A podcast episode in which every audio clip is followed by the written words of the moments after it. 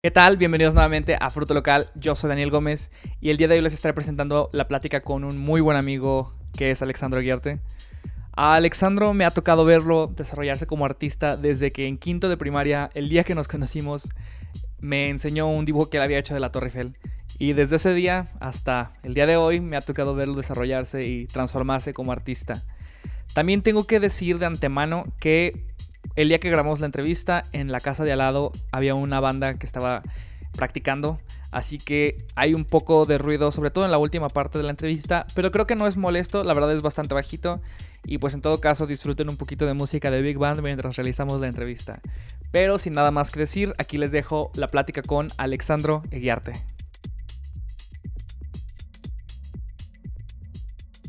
La primera vez que haces pintura formalmente, ¿no? Y que tiene una identidad muy personal. Recuerdo, hay, dos cuadros que me acuerdo muy bien de esa época, que El Señor Centro, que siempre me gustó mucho, y Reconocimiento, que tienes, es en acrílico, prevalente el color azul, y yo cuando veo esos cuadros, a mí me da esa impresión de, como que es una idea que tú abstraes y luego la pones de una manera como medio surreal. ¿Cómo, ¿Cómo, tú concebías estos conceptos para pintar? Cuando, cuando hacías tus notas de lo que ibas a, a pintar algún día, ¿no? ¿Cómo, ¿Cómo, llegaban estas ideas? ¿Cómo decidías qué era lo que ibas a pintar? En esa, sobre todo en esa etapa, eh, pues tuve como un método muy particular en el que me compraba un sketchbook, por ejemplo, uh y hasta que lo llenaba, regresaba a ver qué bocetos de ahí me eran valiosos. Okay. Ah, y, y, de ahí sacaba unas dos, tres pinturas que llevaba un formato más elaborado. Entonces me movía como a elevar los formatos. Por ejemplo, de lápiz me iba a una ilustración más elaborada en, en, en, tinta. Okay. Y después me iba a una pintura en acrílico. Entonces iban, o sea, era como una manera de filtrarlos. Una manera de filtrarlos, ajá. Ok. Y, y, y, mantenía total libertad en el sketchbook. Era una manera de, de como seccionar o... De intentar. Exacto. Ok. Y en este periodo, cuando ya estás en, donde ya ves como, bueno, al menos yo veo una visión artística más definida, eh, empieza otra parte del arte que es el modelar, empiezas a modelar. Eh, primero que nada, ¿cómo, ¿cómo es que tú empiezas a modelar? ¿Cómo llega esta disciplina a tu vida? Estaba en el gimnasio, lo que sucede es que estaba en el gimnasio y recuerdo que un instructor, este, había un, un chavo que estaba en el gimnasio, tenía una agencia de modelaje, había hablado con el instructor, no sé, ellos se iban a hacer algo. Este, y el instructor me comentó, oye, ¿no te interesaría entrar? Y ahí fue por donde fui, tomé unas clases de pasarela y, y ya entré a un evento, se llama Intermoda, es uno, de los eventos Más, más, grandes de moda aquí en Guadalajara. Y así empecé a modelar. ¿Y por qué lo tomaste al principio? ¿Por qué empezaste a tomar esos proyectos? Economía. Ok. en resumen. Pero cuando ya estás ahí, cuando ya estás haciendo el modelaje, eh, ¿qué, ¿cambia tu opinión acerca del modelaje? Sí. Em, es como, era como si un alter ego, ¿no? Una, mm. una, personificación, una actuación. Eso era, pero era, era como algo valioso que sacaba de ahí. Sí, y se me hace muy curioso porque eso que dices, ¿no? De la actuación. El modelaje siempre se me ha hecho muy interesante. Antes yo lo menospreciaba mucho, la verdad. Pensaba que era algo como muy vano, muy superficial. Pero sí hay cierto como performance, ¿no? Es un tipo de actuar, pero no estás actuando una escena, estás como actuando como una personalidad, ¿no? Además, siempre conecté mucho con los fotógrafos, ¿no? Mm. Con los maquillistas, o sea, incluso más que los modelos, creo. O sea, platicaba, muchos de mis amigos del modelaje son maquillistas, fotógrafos. O sea, conectaba con la, con la imagen, ¿no? Más que con... Y, y de hecho eso se me hace súper importante porque tú cuando estás haciendo el modelaje, siento que tienes como dos modelos de, de, arte. Tienes la pintura donde es lo interno de ti se expresa con lo que tú hagas, eh, lo que tú plasmes. Y está el modelaje que es tú eres, tu apariencia física es lo que se aprecia como arte. yo soy como el, el bastidor, ¿no? Y a mí me exacto, exacto. ¿Tú te nunca sentiste, no sé, ¿cómo te sentías tú al respecto de, una, de esa modalidad doble? ¿La reconocías en ese momento? Siempre fui muy consciente como de, de lo que podía y no podía hacer como en el modelaje, ¿no? O sea, mm, pero quizás no lo veía así. Mm, era consciente, más bien, Ay, es que me cuesta ponerlo en palabras, pero no sé, no sé. Pero definitivamente identificabas que era una, una extensión del arte diferente. O sea, Sí. que, que era, e- era arte, pero usa- estabas usando un músculo diferente que en el de la claro, pintura. Sí. Eh, y por ejemplo, la creación no era mía, no era tanto mía. O sea, la Ah, obra de arte no era mía. Las Sí. prendas no eran mías. Claro. O sea, yo era como un colaborador, pero no era, el arte no, era mío. Ahí. Eres mucho menos protagónico que en tu pintura. Exacto. Y, y por- Mm, perdón. Bueno, eso es, no sé, tampoco en la pintura creo que sea yo protagónico. Pero a final de cuentas tú eres como quien decide lo que se Exacto, pinta, ¿no? sí. O sea, las decisiones son tuyas. Sí. Sí. ¿Y cómo te sientes más cómodo en procesos colaborativos grandes o cuando tú eres como individualmente el que crea? Bueno, es muy diferente. O sea, me siento más cómodo, obviamente, en una obra en la que yo, la, en la que yo so- solo yo la pinto, mm, pero no significa que eso sea mejor. Solamente me siento más cómodo porque, pues, el proceso no está definido. Ok. Cuando, digamos, cuando es colaborativa tiene que haber un diálogo y un acuerdo, ¿no? Sí. Entonces, cuando, cuando yo pinto hay más libertad, obviamente, en el proceso. Entonces, pues creo que ahí está la, la principal diferencia. Ok. Me acuerdo, me dijiste que tenías un truco cuando hacías pasarela. ¿Te acuerdas cuál es el truco? Ah, sí. Me gustaba imaginar que era James Bond así y que estaba saliendo de una explosión, caminando así por cuerpos, brincando cuerpos así. Ah, pues, me entraba en personaje totalmente. güey. Lo disfrutaba muchísimo, güey, neta, sí. Que, como que eso te hace entrar en ese rol, ¿no? Esa Claro. actuación de la que estamos diciendo, ¿no? Tienes la explosión y entonces tienes que hacer esa cara de... Es que, o sea, es- hay mucha gente y no, y no ves a la gente. Hay una luz, Mm. entonces sientes la presencia de la gente, pero no ves a la gente. Ujú. Y pues tienes que actuar frente a la gente, ¿no? Entonces, Sí. pues una de mis maneras era sentir que estaba saliendo de una película de acción, ¿sabes? En, en el clímax de la película. ¿Y la aplicabas sí. seguido esa? O, o- Sí, sí, Ok. seguido. Sabes, tengo una memoria muy buena contigo que quiero compartir aquí. Ajá. Me acuerdo que una vez, y, de, que- y que es una gran descripción de quién eres tú o de cómo eres tú. Me acuerdo que una vez estábamos platicando, 2017 creo, y me comentas que... No, estamos, me- me comentas que estás pintando unas obras, bla, bla, bla. Y en eso te digo, ah, ojalá yo pudiera pintar. Y me acuerdo que me dices, como que, ¿qué te pasa? Y yo, ¿de qué? Y me dices, ¿cómo que ojalá pudieras pintar? Claro que puedes pintar. Y me acuerdo que me hiciste que fuéramos al centro a comprar bastidores, a comprar pinturas, y nos pusimos a pintar en, En tu casa. en mi casa. Sí, Sí. recuerdo.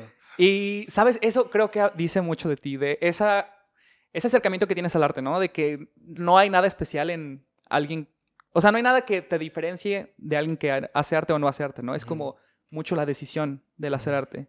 ¿Sigues pensando lo mismo?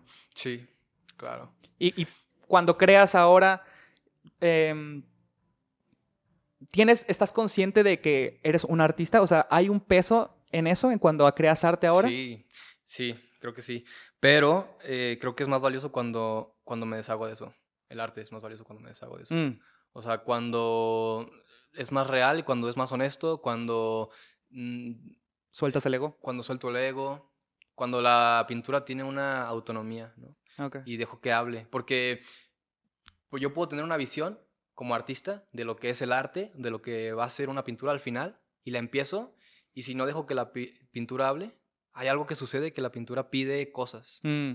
pide colores, pide como la música también. Por eso dice que no, no eres tú tan protagónico en la pintura. Exacto. Mm. Porque la, la pintura debe tener su, su protagonismo. ¿Y tú ves a la pintura como alguna identidad que, que tiene? O sea, porque claramente dices que tiene necesidades, ¿no? Entonces, cuando tú piensas en una pintura, claramente no la ves meramente como un objeto.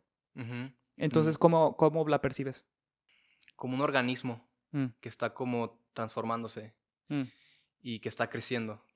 Y digamos, la idea, por ejemplo, yo es como plantar algo, ¿no? Yo llego y pongo el sustrato, Sí. pongo el lienzo, planto una semilla, planto mi idea, tengo la noción de cómo va a crecer el árbol y la empiezo a regar y pasan a pasar cosas y de repente las hojas te dicen necesito potasio. Eh, ¡Pum! Amarillo. ¿Sabes? O sea, ¿El potasio es amarillo? sí, ¿no? El plátano. Ah. Pero bueno, hay una comunicación que creo que es interna y que tiene que existir y si no, y si no tiene la pintura esa autonomía, no, que solamente se puede dar al deshacerse de esas cosas como yo soy artista y yo sé lo que es arte y, y justificarlo. O sea, a veces también hay obras que salen muy buenas a partir de la justificación de una justificación previa, pero últimamente he estado como intentando más mm, apegarme a la inmediatez mm, o llegar a un equilibrio entre esa inmediatez y, y la justificación. Ok. Se me hace muy interesante. Em, y sobre todo por la parte de, ¿sabes? De, de deshacerte tú de tus preconcepciones tuyas.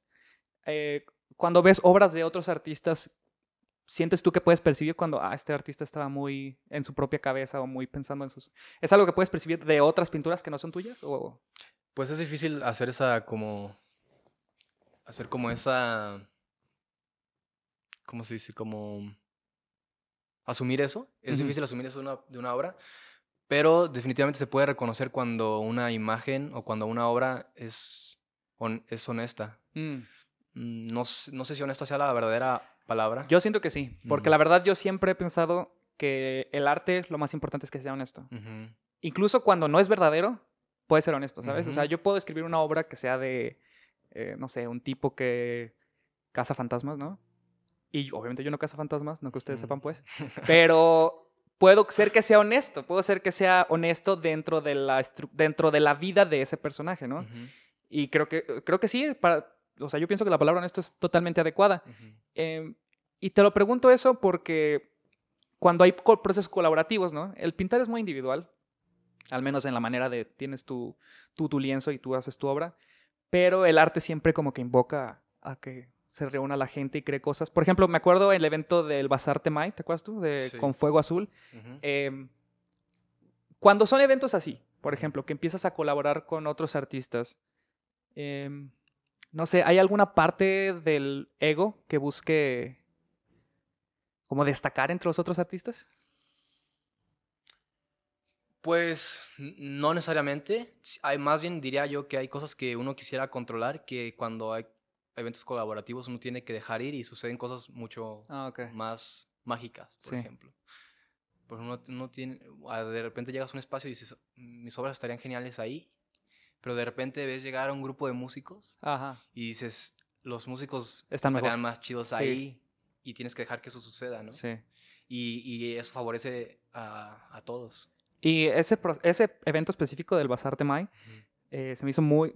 Yo acudí a ese evento y se me hizo muy chido. No, no solo acudiste al evento, o sea, hay algo muy valioso ahí que yo me acuerdo, este, estaban planeando el evento y tenía que montar como en, como en tres días. Daniel, ¿quieres, ¿quieres ayudarme a montar? Estuvo súper chido eso. No, pues, la neta yo aprecio ser parte del Montamos como proceso. 15 obras en una pared vertical, ¿no? Tú y yo, una escalera, un muro altísimo, montar obras. Sí. La verdad me gustó mucho la experiencia. Ujú. Y aparte me gustó mucho porque tenía un buen propósito. Eh, este proyecto lo hiciste junto con, o en colaboración con Fuego Azul, Ujú. que es una colectiva que buscan hacer negocio justo, tratos justos con, eh, con los pueblos wixárikas de la Sierra Madre. Em, primero que nada, ¿cómo, ¿cómo llega esta gente a tu, ¿no? a tu alrededor? ¿Cómo te, ¿Cómo te enteras de este proyecto? Mm, Yo conocí a, a Benedek, que es uno de los, de los miembros de, de Fuego Azul. Lo conocí por medio de Ana Vera, una chica que tocaba en una banda, bueno, en ese momento se llamaban Taco Bambú. No sé si... No, pero está bueno el nombre. Por el puro nombre los escucharía. Muy chidos, mm, todos muy chidos los miembros. Pero e- ella, em, organizamos un, un, un live session en el que yo pintaba y ellos tocaban. Al final el video no, no funcionó, la pasamos muy chido, eso sí. Ahí y quedó. pintó- quedó un mural ahí en la azotea de su estudio y todo y estuvo súper chido. Pero a partir de ahí, este, conocí a Benedek, eh, nos hicimos muy buenos amigos. Y ya empezamos a, colaborar a partir de ahí. Ajá. A mí se me hace muy chido el que el colaborar con ellos, ¿no? Porque creo que, digo, el arte es arte, ¿no? Existe en su propio plano, pero es muy chido cuando tiene intersecciones con movimientos sociales y tratar de tratar de corregir algunas de las cosas injustas de nuestro muy injusto planeta. Y no sé si haya sido coincidencia o si fue parte de estar interactuando con estas colectivas de derechos indígenas, pero yo siento que en esos años o en ese tiempo tu- tus cuadros cambiaron un poco su carácter y creo que han cambiado mucho, ¿no? A lo largo de los años. Creo que eso es lo importante de ser artista, ¿no? Desarrollarse y evol- evolucionar. Pero creo que en ese momento hubo una evolución muy como a- al campo, a la vida rural. Empiezas a hacer muchos paisajes de, de cerros, ¿no? De la sierra, eh, eh, campesinos con los cactus que están saliendo del pecho. ¿Por qué estos temas te empiezan a interesar durante este tiempo? Y es, es en relación por estar colaborando con gente como, como Fuego Azul. Creo que mm, más sí, to- totalmente sí, pero mm, de- mm, sobre todo hubo una conexión como con el origen de la familia de mi mamá, es de un pueblo que se llama Ejutla, es un pueblo muy pequeño, muy bonito, cerca de Autlán, en Sierra de Amula, en Jalisco. Hay, creo que son 3.000 habitantes, es un pueblo muy pequeño Sí. y es sierra, está rodeado de sierra. Entonces, de niño siempre vi, como vi- paisajes así, Mm. eh, cultivos de maíz, o sea, siempre estuve muy cercano a ese paisaje. Y re- recuerdo que una de las pinturas que hice saliendo de mis primeras clases de pintura eran unas pinturas para unos tíos. Y lo que hice fueron paisajes así. Entonces, este, ya estaba haciendo ese tipo de obras Ok. mucho antes de, de quizás encontrar un, empezar a encontrar un estilo propio.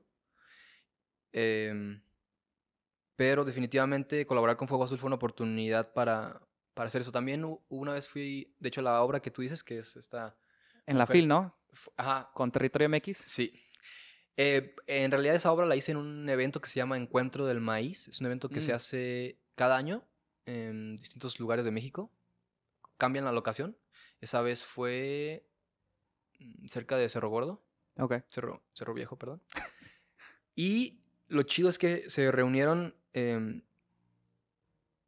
campesinos a intercambiar semillas. Ah, órale. Y ahí en la mañana acampamos y en la mañana yo hice esa pintura. La terminé en la FIL y hice otra, una ilustración ahí en la FIL. Em, pero sí, creo que, creo que esos tipos de paisajes me han rodeado desde niño ¿no? y pues han, han ido saliendo, ¿no? Poco a poco. Y eh, específicamente acerca del- de los indígenas, de los pueblos indígenas, eh, como cuál fue tu relación de por, por qué te resultaron un, un, un sujeto, ¿no? Un, no sé. Sí, el Un tema, sujeto, ¿no? pues sí, un tema de, de los cuadros del que por un periodo estuviste este, explorando. El color. Mm. O sea, su... Los, los burráricas creen que, bueno, em, he escuchado por ahí que creen que Dios habla por medio de los colores. Ok. Y hubo un tiempo en el que quería pintar mucho el fuego y como explorar mucho el color. Sí. Y bueno, el fuego es una deidad ¿no? en muchas culturas, Sí, sobre claro. todo en la burrárica. Ok. Em, hablando del fuego. ujú. ¿Sabes lo que te voy a preguntar? no, no.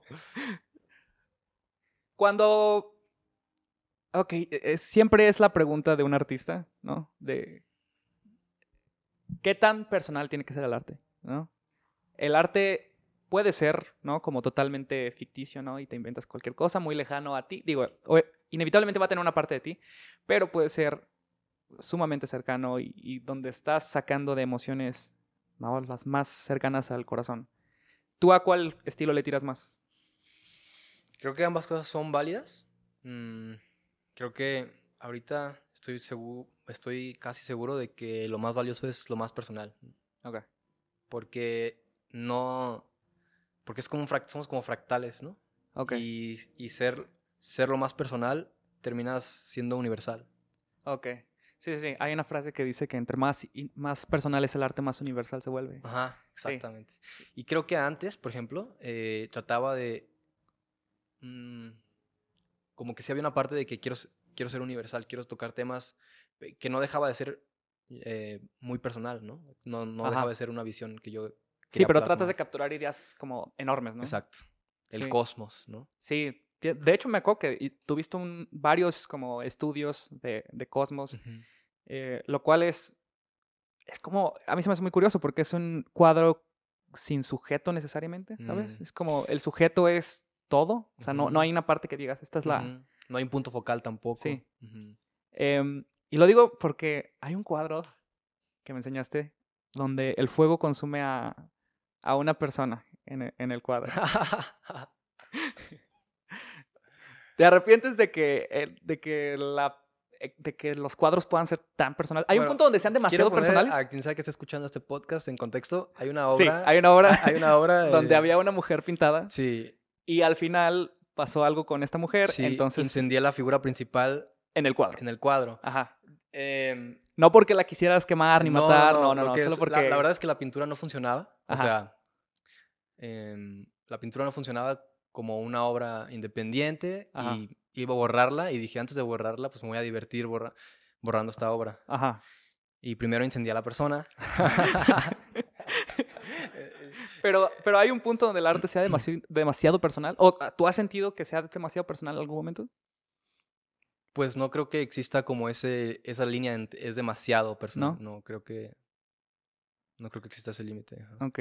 Eh, bueno, yo quiero regresar a, a los procesos colaborativos, ¿no? Porque a final de cuentas aquí siempre quiero hablar como de los procesos, los proyectos que crecen, ¿no? Eh, naturalmente y, y la gente que tiene que colaborar para poder crear un proyecto, ¿no? Grande. Y pues, ¿qué proyecto más grande, ¿no? Que un mural con 110 personas. Tú, em, organ- como, bueno, mejor tú explícanos. ¿Cómo fue este proceso donde, gracias a ti y a otros colaboradores. 110 colaboradores, se hace el primer mural en el ITESO? Pues. ah, la verdad es que esta idea no la tenía yo. Mm, yo eh, entré a un grupo que se llama PAE, Participación Activa Estudiantil. Sí. De ahí surge un buen amigo, Julián.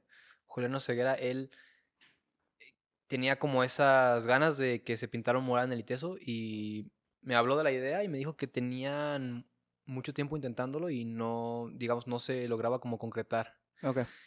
Eh, hab- habían hecho algo, hablamos con varias personas involucradas que podían dar el sí, nos- y bueno, cuestiones de papeleo, y nos, nos contaron que lo más cercano que habían estado a pintar un mural era poner una tela sobre un edificio, pintarla, dejarla un mes y quitarla. Y quitarlo. Digamos, como que estaban muy apre- a- Sí. aprensivos a, a Los dejar- edificios, ¿no? claro, Que- claro, intactos. y dejar que los estudiantes se apoderen de la universidad, que es yo creo que lo ma- de las cosas más valiosas que, puedes, que pueden suceder, ¿no? Que- Sí. que la- porque la universidad lo hacen los estudiantes. O sea, ahorita vas al ITESO, estamos en pandemia Sí, sí, sí. y es un pueblo fantasma, ¿no? Sí, o sea, la identidad de la universidad, sí, puedes decir que es la administración o lo que sea, pero a final de cuentas, si no hay estudiantes... La comunidad, ¿no? Estudiantil. Exacto. Y, y pues él me comenta eso, le dije yo, bueno, creo que puedo ayudar. He, estado, he hecho como, he estado como familiarizado con, la, con el proceso de justificación y de solicitud de espacio y, y como el papeleo necesario. Ok. Entonces des- desarrollé esa justificación, la entregamos y nos concedieron un muro. Y la única condición era que participaran suficientes estudiantes como para que fuera un mural de la comunidad. Y cuando te dicen esto a ti, ¿cuáles son las ideas que se arrojan para que sea un proceso colaborativo? Porque me, imagi- me imagino que hubo más ideas que la que terminó siendo, ¿no? Que, que fue eh, algo así como un paisaje. Pues era difícil de resolver cómo, de- cómo el caos, el caos es, un, es potencial, ¿no? Sí. Pero cuando tienes muchas personas involucradas, necesitas un necesitas una línea, ¿no? Y creo que fue lo más em- complicado de encontrar una línea en la que todos puedan participar, que naturalmente se da, o sea, en el arte naturalmente pasa que las cosas toman un flujo y, Claro. y sale un resultado interesante. En el caso, en este caso, eh, lo, lo resolvimos, digo, técnicamente primero fondeamos y después, eh, pues nos ocurrió que podíamos hacer un paisaje con diversidad y la diversidad fuera la misma diversidad de las personas que iban a participar. Ok. Y de, de alguna manera estuvo interesante que, o sea, la vegetación, cada, cada una de los cactus, por ejemplo, era una sola persona. Entonces, nada más para, para explicar cómo se veía el cuadro. Tú terminas haciendo, bueno, el mural, mejor dicho. Tú haces como quien dice el escenario, ¿no? Tú haces la estructura básica, digamos, cielo, tierra, arena. em, y entonces queda, queda la libertad de que cada alumno exprese su individualidad dentro de frutos este, de cactus, ¿no? Em, ¿cómo, se, cómo, cómo resolvieron que esta iba a ser la manera? ¿Cómo resolvieron de que, ok, todos tienen de cierta manera una participación limitada porque tienes que hacer un cactus, pero puede ser diverso en tu, en tu creación? Pues es que, bueno, yo, la neta, creo que, o sea, cuando haces una obra, tienes que estar suficientemente distante, suficientemente distante de la obra para ver el todo y unirla, ¿no? Y un color rojo aquí puede, puede comunicarse con el resto de la obra. Entonces, ¿de qué manera puede estar todo junto? Entonces, la, la manera de unificar todo el mural fue con el fondo y, y con el suelo y, y entonces así había manera de dejar, esa fue como una de las principales ideas para poder dejar que la gente pintara con los colores que quisiera, con las formas que quisiera, con un tamaño quizás moderado. ¿Y las personas que participaron son artistas o...? Pues, Bueno, fueron artistas al pintar, ¿no? exactamente. Pero no necesariamente tenían un, no, era gente que iba caminando y, Ok. oye, ¿quieres pintar? Ah, qué chido. No, la neta yo no soy bueno. Mira, Aplicaste la misma que conmigo. Exactamente. Mira, vamos al centro a comprar material y ahorita pintamos, no hay problema. No hay problema. Pues lo que, lo que, lo que hice ahí era, mira, puedes hacer un cactus muy fácil. Pones Ujú. Tu verde, tu sombra, tu luz y tienes algo ahí en el espacio. Sí. Dale, ¿sabes? Así pues fue posible invitar a la gente así. ¿Y, el, ¿Y cómo te sentiste tú, o sea, durante el proceso? Que veías que poco a poco nacían, ¿no? Nacían Ajá. plantas, nacían cactus y poco a poco se empezaba a poblar el mural. Pues yo creo que había una parte de mí que, que era como aprensiva, ¿no? Como Querías Por ejemplo, controlar cómo ajá, eran. Recuerdo, por ejemplo, un- una persona en específico, Pau. Si escuchas, Pau. ¿Se escuchas, Pau? Me preguntó, ¿puedo poner un águila? Le dije, sí, pero ven, vamos a verlo de lejos. Vamos a ver la obra de lejos, ¿no? Sí, sí, sí. Y es como, ok, yo pienso esto. ¿Tú qué piensas? Vamos a llegar a un... A un órale, así está chido Que ponerla. tenga sentido, ¿no? O Exactamente. sea, que no sea, que no, Ajá. no se apodere de la... Ajá. Bueno, en ese, a mí me tocó ser como un mediador en ese, en ese momento, Ok. ¿no? Yo tenía, tenía como una idea de hacia dónde iba la obra y me tocaba ser mediador en ese momento. ¿no? Ok. Y según tengo entendido, este proceso también fue colaborativo con We Art Here, que es un- también un colectivo artístico, Ujú. y que con ellos también hiciste unas pinturas en vivo, que ahí mismo también en el ITESO. Ujú. El- la pintura en vivo se me hace todo un trip, porque cambia, cambia la dinámica Sí. por completo de cómo pintas, ¿no? Porque normalmente tú pintas de que tú estás en tu cuarto, ¿no? Estás tomando un vinito, música y estás pintando, ¿no? Y ahora estás rodeado de gente y hablando y murmurando. Claro, qué chido que, que estás tocando este tema porque sí, o sea, me, ha- me ha tocado pintar varias veces en, en vivo. Ha sido toda una experiencia y sí es muy distinto el proceso. Debes de tener muy claro, por ejemplo, uy, es que suceden muchas cosas. Una es que llega un momento en el que estás pintando en el que, pum, entras en un trance y, te- y, y- bueno, eso- por lo menos eso me sucede a mí, ¿no? Y, y entras, por ejemplo, estás interpretando música y de repente Sí, te, sí, sí. te entras en, en la interpretación y, te, y, te, y la, no escuchas a la Eso es lo multitud. único que existe. Es lo único que existe, ¿no? Y, es muy interesante encontrar, pero de repente escuchas, ¿qué es eso? Ah, Ajá. por ejemplo, recuerdo en el ITESO, eh, debes, por ejemplo, hay, hay maneras de... Hay cosas que suceden en una pintura que desde el inicio puedes observar hacia dónde va o no. O sea, es, es, es- ¿Cómo te explico? Puedes tú en el proceso, desde el inicio, mostrarle a, a los espectadores cómo... qué es lo que pueden esperar. Ok, sí. Pero tal vez el, el cuadro al inicio no tiene... O sea, no es tan fácil de visualizar el final, ¿no? Ajá, no, exacto, no. Eh, Me ha tocado verte una vez nada más pintar en vivo, pero... por- me acuerdo que tú me dijiste... Sí, me acuerdo que me dijiste que, bueno, yo ya traigo mi idea, ¿no? Del cuadro que voy a hacer, entonces no... O sea, no es como ver una banda de jazz, jazz improvisar, ¿no? De que es... Bueno, ah, ve- Pero a eso es lo que voy, es lo que voy. ¿Qué influencia tiene el entorno, no? Al- Tiene que influir en algo, ¿no? Obviamente no, el el pintar no puedes pintar en una cápsula, ¿no? O sea, no sé, desde el clima hasta la música que está de fondo. Eso de alguna manera tiene que intervenir, Es ¿no? que, bueno, yo creo que siempre debe haber un equilibrio entre esa, esa espacio para la improvisación y el control que tienes tú sobre la obra. Entonces, por ejemplo, lo que me gusta a mí hacer es dejar cosas, oportunidad para la improvisación. Dejar esa oportunidad siempre va a hacer que la obra sea sabrosa. ok. Entonces, por ejemplo, tengo el boceto y a lo mejor no tengo los colores. Y dejo que eso, eso brote ahí. O tengo algunas cosas, tengo algunos colores, tengo algunas compos- tengo la composición, tengo la principal línea de la obra, pero me gusta dejar cosas para la improvisación. ¿Y esa mentalidad es especial cuando vas a hacer pintura en vivo? Creo que también está en cuando pinto en mi estudio, cuando, estoy yo solo. También trato de buscar ese equilibrio entre la improvisación. Que no esté tan determinado. Exacto. Que no, más bien que dejarle espacio a la pintura que me pida y yo darle. Lo mismo de que decíamos de la, la comunicación. Exacto, ajá. Eh, precisamente esto va súper eh, enfocado a lo que me contaste hace, unos, hace unas semanas, de que eh, habías empezado a pintar óleo y que me dices que me contabas que el óleo te pide más. El óleo, el óleo es, pues, de cierta manera más desobediente, ¿no? El óleo demanda más. Exacto. Eh, ¿Puedes platicar de cómo, cómo fue esta transformación para ti? Que eras muy de pintura en acrílico y de repente cambias a medio, pero no nada más es cambiar de que, ah, bueno, ahora voy a usar esta pintura en vez de esta, sino que es como todo un proceso. Pues en sí la, la materialidad eh, es tan distinta que digamos que el óleo tiene como más, yo lo, lo siento que tiene más autoridad. Ok.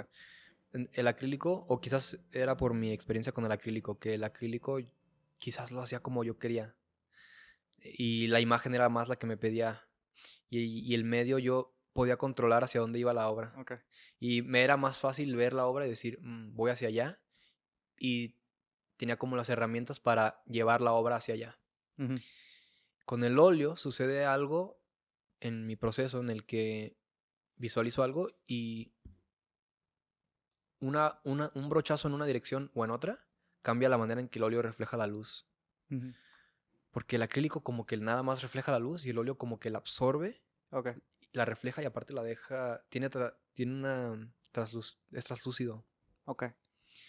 Entonces le, le agrega un dinamismo Exacto. Le agrega un que, que dinamismo. no- el acrílico no tiene. Que el acrílico... o lo tiene en menor lo- medida, Sí, o lo puedes obtener con medios, agregando cosas, sí. pero... pero por sí solo. Por sí no solo, eh, necesariamente. el óleo, aparte, tiene un secado más lento. Entonces implica que va a tener más proceso la obra. ya. Tienes que detenerte. Tienes que detenerte y, y paus- o sea, pausar, trabajar en otras cosas y regresar. Eso Y- hace una obra súper valiosa. ¿Y dirías que fue un- una gran transformación en tu arte? O sea, no solo en el medio, sino en, el, en lo que tú produces. Sí, sí. Creo que... mm, Sobre todo porque no sé qué sigue. Con el acrílico sabía... ten- me gustaba planear obras. Quizás tenía unas 10 pinturas planeadas. Cuando cambié de medio, todo eso se desvaneció. Y estoy una pintura a la vez. Ah, ok, ok. Y con el acrílico podía tomarme como el lujo, por así decirlo, de planear una serie de obras. Me gustaba hacer eso. Voy a planear una serie que hable del humano, de su realidad. Con el óleo no, Cada una tiene una característica Ajá. individual más grande. como que quiero explorar el medio. Ah, yo me acuerdo que. sí, digo, te sigo en redes sociales, ¿no? Te sigo en Instagram. Y me acuerdo que en 2009 empecé a ver cuadros muy diferentes tuyos. Empecé a- en serio, vi una. ¿2009 dije? 2019. En 2019 empecé a ver. Nos fuimos muy atrás. no, 2019 empecé a ver cuadros muy, muy distintos. Y me acuerdo que, que pensé, algo hizo clic, algo hizo clic con él. Porque me acuerdo que vi el cuadro de Luna 2. ¿Te acuerdas de ese cuadro? Sí. Y me acuerdo que vi, dije, esto es, esto es como... Por fin está, siento como que por fin está integrando los diferentes aspectos que su arte había mostrado, pero de repente se está juntando. ¿Fue así? O sea, ¿tú lo percibes así o solamente fui yo quien me imaginó, e- quien se imaginó eso? Definitivamente hay momentos particulares como en mi proceso en el que me voy acercando más a algo que quiero hacer. Mm, sobre todo, por ejemplo, hay un momento hace unos meses que hago una obra y, y encuentro algo nuevo. Es como, ah, ok, voy para allá, ok. Y 2019, mm, Te digo, ese cuadro de, la- de Luna 2 y el otro, la verdad no, me acuerdo cómo se llama, pero donde es como un lobster, no sé cómo, se me fue la palabra. una langosta. Langosta, sí. Ujú. Y que me acuerdo que dije, no sé, la temática se me hacía tan original. Bueno, e- esa, eh, qué curioso que traigas esas obras porque esas fueron unas obras en colaboración. Oh, Hice unas obras con Marlon, Marlon Olmos, súper chido artista también. Em, hicimos unas obras juntos, expusimos ahí en Larva, pero fueron unas obras que nos tardamos como unos tres años en producir. O sea, fue un proceso largo. ¿qué, qué, se fue, ¿qué fue lo que hizo que se tardara tres años? Pues, naturalmente las obras pidieron empezamos con una, Ok. hacemos otra, va. O sea, no, no teníamos una fecha límite. Se iba. Se iba aumentando. aplazando, se iba aplazando. Naturalmente dejamos que las obras hablaran también. Ok. Eh, Eso fue una buena dinámica entre nosotros dos, entre Marlon y yo. Tú eres bastante trotamundos, ¿no? Creo que sería justo decir eso. Sí. Lo digo porque acabas de llegar a Guadalajara hace un mes, después de como dos años de no haber estado en Sí. Guadalajara. Los, lo digo porque los óleos lo em- empezaste en un curso que tomaste en Londres. Sí. Eh,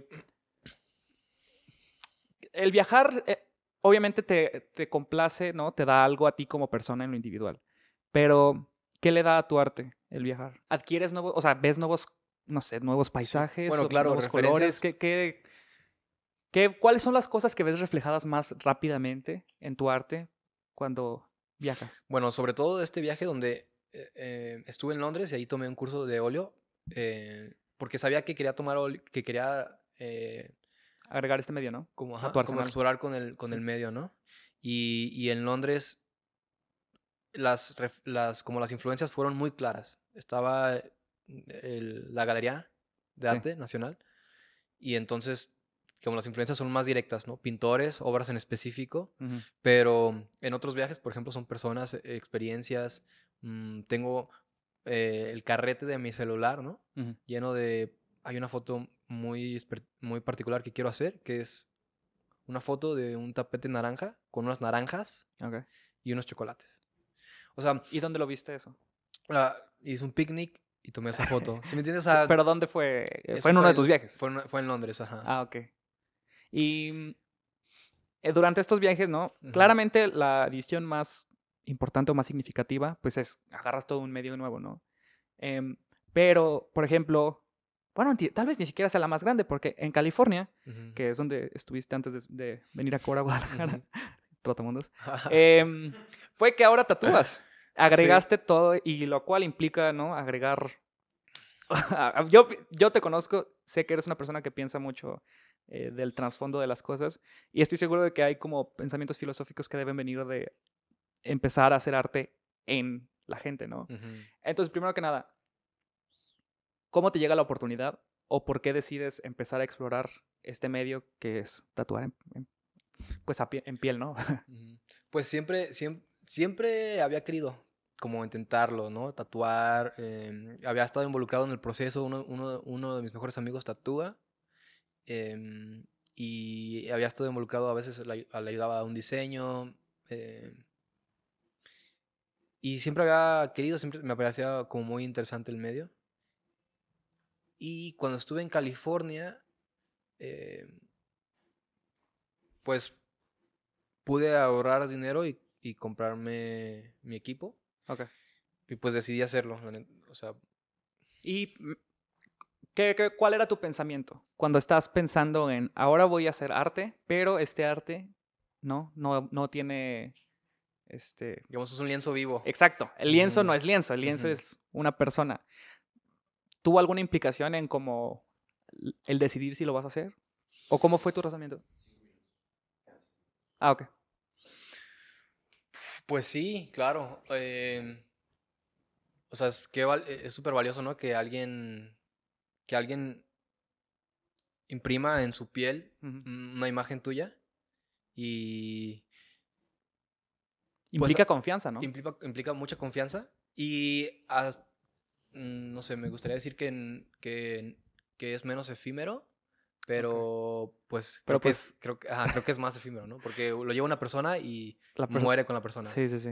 Cu- Cuando en una obra, pues piensas en, en generacional, ¿no? Sí. Piensas generaciones que la, que la puedan ¿Piensas ver. en eso en tus obras? Me sí, a veces... ¿Piensas en 100 años tal vez va a estar en la casa de alguien, no sé quién, pero va a sí, estar ahí? Me, me encanta pensar en eso, Wow. pero a veces... ¿No te da miedo la mortalidad en ese? Pues, mm, pues no, no me da miedo, pero me gusta ser consciente de ello. ok. O sea, me gusta ser consciente de que cuando muera las obras siguen ahí. Mm. Y no sé por cuánto tiempo. Y Y por ejemplo, de lo protagónico. Estamos hablando hace rato de, de quién es el protagonista, ¿no? Cuando modelas, cuando... En el tatuaje, ¿quién es el protagonista? Porque el arte es tuyo, pero está en piel de alguien más. ¿Lo piensas en, al- en algún momento eso? creo que tampoco soy protagonista yo ahí. Mm, ok. ma- eh, me, me gusta dejar a la persona que sea la protagonista. O sea, en el proceso involucro más a la persona que se va a tatuar. Ah, ok. Eh, por ejemplo, tú, si tú te vas a tatuar conmigo y me pides un diseño, te voy a hacer tres opciones. Te voy a involucrar en por dónde quieres que nos vayamos y vamos a ir como haciendo Porque al algo final para de ti. cuentas, Es para ti. sí. Bueno, creo que, creo que ha sido una plática muy interesante, Alex. Em, ¿Redes sociales quieres que te sigan en algún lugar? Va, sí, claro. Eh, mi Instagram de arte es alexandro.eguiarte. Y también tengo un Instagram donde están mis tatuajes. Eh, ese es alexandroed. Alexandro ED. Perfecto. Síganlo, chequen su arte. Eh, las referencias del arte que hemos estado platicando van a estar en la página. Recuerden frutolocal.com.mx. Gracias por haber escuchado esta entrevista.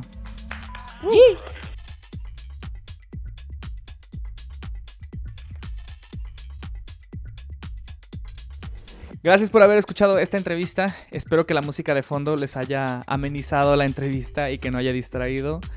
Y bueno, recuerden que pueden seguir a Alexandro en sus redes sociales. Su Instagram de arte es alexandro.eguiarte. Y su Instagram más personal y donde también sube cosas de tatuajes es alexandroed. Recuerden también que nosotros estamos en redes sociales como Fruto Local en Instagram, Facebook y Twitter. Y también recuerden que en la página de frutolocal.com.mx tenemos perfiles individualizados para cada invitado que hemos tenido. Y en el perfil de Alexandro encontrarán todas las obras que mencionó a lo largo de la entrevista. Yo soy Daniel Gómez, el ingeniero de audio es Coque Ochoa, la música es por Alex Sanfelice, ahí lo encuentran como AlecMX en SoundCloud y nos vemos la próxima semana.